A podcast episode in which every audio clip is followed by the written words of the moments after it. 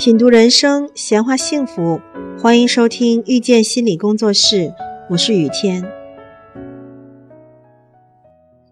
那么，我们要怎么样去扩大我们的情绪容器呢？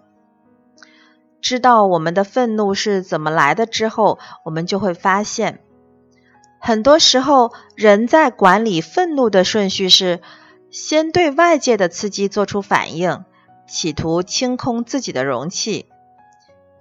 然而，一次又一次的失败，并且一次又一次的破坏自己的情绪容器。而真正有效的顺序，其实应该是这样的：先修复、扩大自己的情绪容器，然后再去面对外界的刺激。为什么呢？张德芬曾经在《遇见未知的自己》这本书里边说过。亲爱的，外面没有别人，只有你自己。所有的人和事物都是你内在的投射，就像镜子一样的反映你的内在。当外界有任何东西触动你的时候，记得往内看。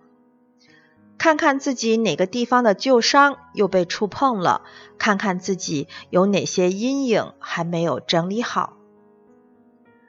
不要浪费能量在那些外在的、不可改变、不可抗拒的东西上，先在内在层面做一个调和整理，然后再集中精力去应付外在可以改变的部分。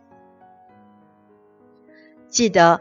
每个发生在你身上的事件都是一个礼物，只是有的礼物包装的难看，让我们心怀怨愤，或者是心存恐惧。所以它可以是一个灾难，也可以是一个礼物。如果你能带着信心，给他一点时间，耐心、细心的拆开这个惨不忍睹的外壳包装。你会享受到它内在蕴含着丰富美好，而且是精心为你量身打造的礼物。其实这就像是锻炼肌肉一样，情绪的肌肉也需要不断的锻炼，才能够更加强壮，而我们的情绪容器也就扩大了。首先，我们要跟愤怒待在一起。我们需要让别人帮我们消化我们的愤怒，是因为我们从小就相信了很多关于愤怒的信念。愤怒是不好的，愤怒是恐怖的，愤怒会伤害别人，愤怒会让别人离开你。于是你选择各种各样的方式逃避它，不管是对别人发泄还是压抑它，你逃避的东西总会在未来。绊倒你，而跟愤怒待在一起，就是放弃逃避。怎么样才能做到呢？就是放弃上面的信念，不断的告诉自己，每个人都会愤怒，我现在就是很愤怒，但没关系，这是正常的，接受它，而不是因此责备自己。所以，我们要好好的来体验我们的愤怒。你可以想象让你愤怒的事情，比方上一次和老公吵架，你们是怎么吵起来的？你们吵的时候说了哪些伤人的话？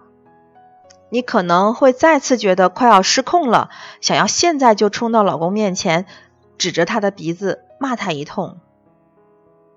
但是这一次，你可以试着让自己待在这种快要失控的感受中。继续看看你的愤怒，在你愤怒的背后是挫折感吗？是失望吗？是委屈吗？还是别的什么？这就像是你受伤了，你不再大喊，而是停下来看看自己哪儿受伤了。如果你努力体验愤怒，却没有体验到其他的情绪。这个时候，不要放弃，坚持想象让你愤怒的事情，直到愤怒变成其他的负面情绪。一旦你感觉到的是失望、委屈，或者是其他的情绪，而不是愤怒；一旦你明白哪些受了伤，但不会再让你愤怒，你就坚持重复这个过程。先让自己感到生气，然后感到失望和委屈，但不是愤怒。一次次重复练习，直到这个过程对你来说很熟悉，做起来越来越容易。这时候，你的情绪容器就已经改变了。感谢收听遇见心理工作室，我是雨天。如果您喜欢我们，欢迎加入 QQ 群八三二四九六三七零，谢谢。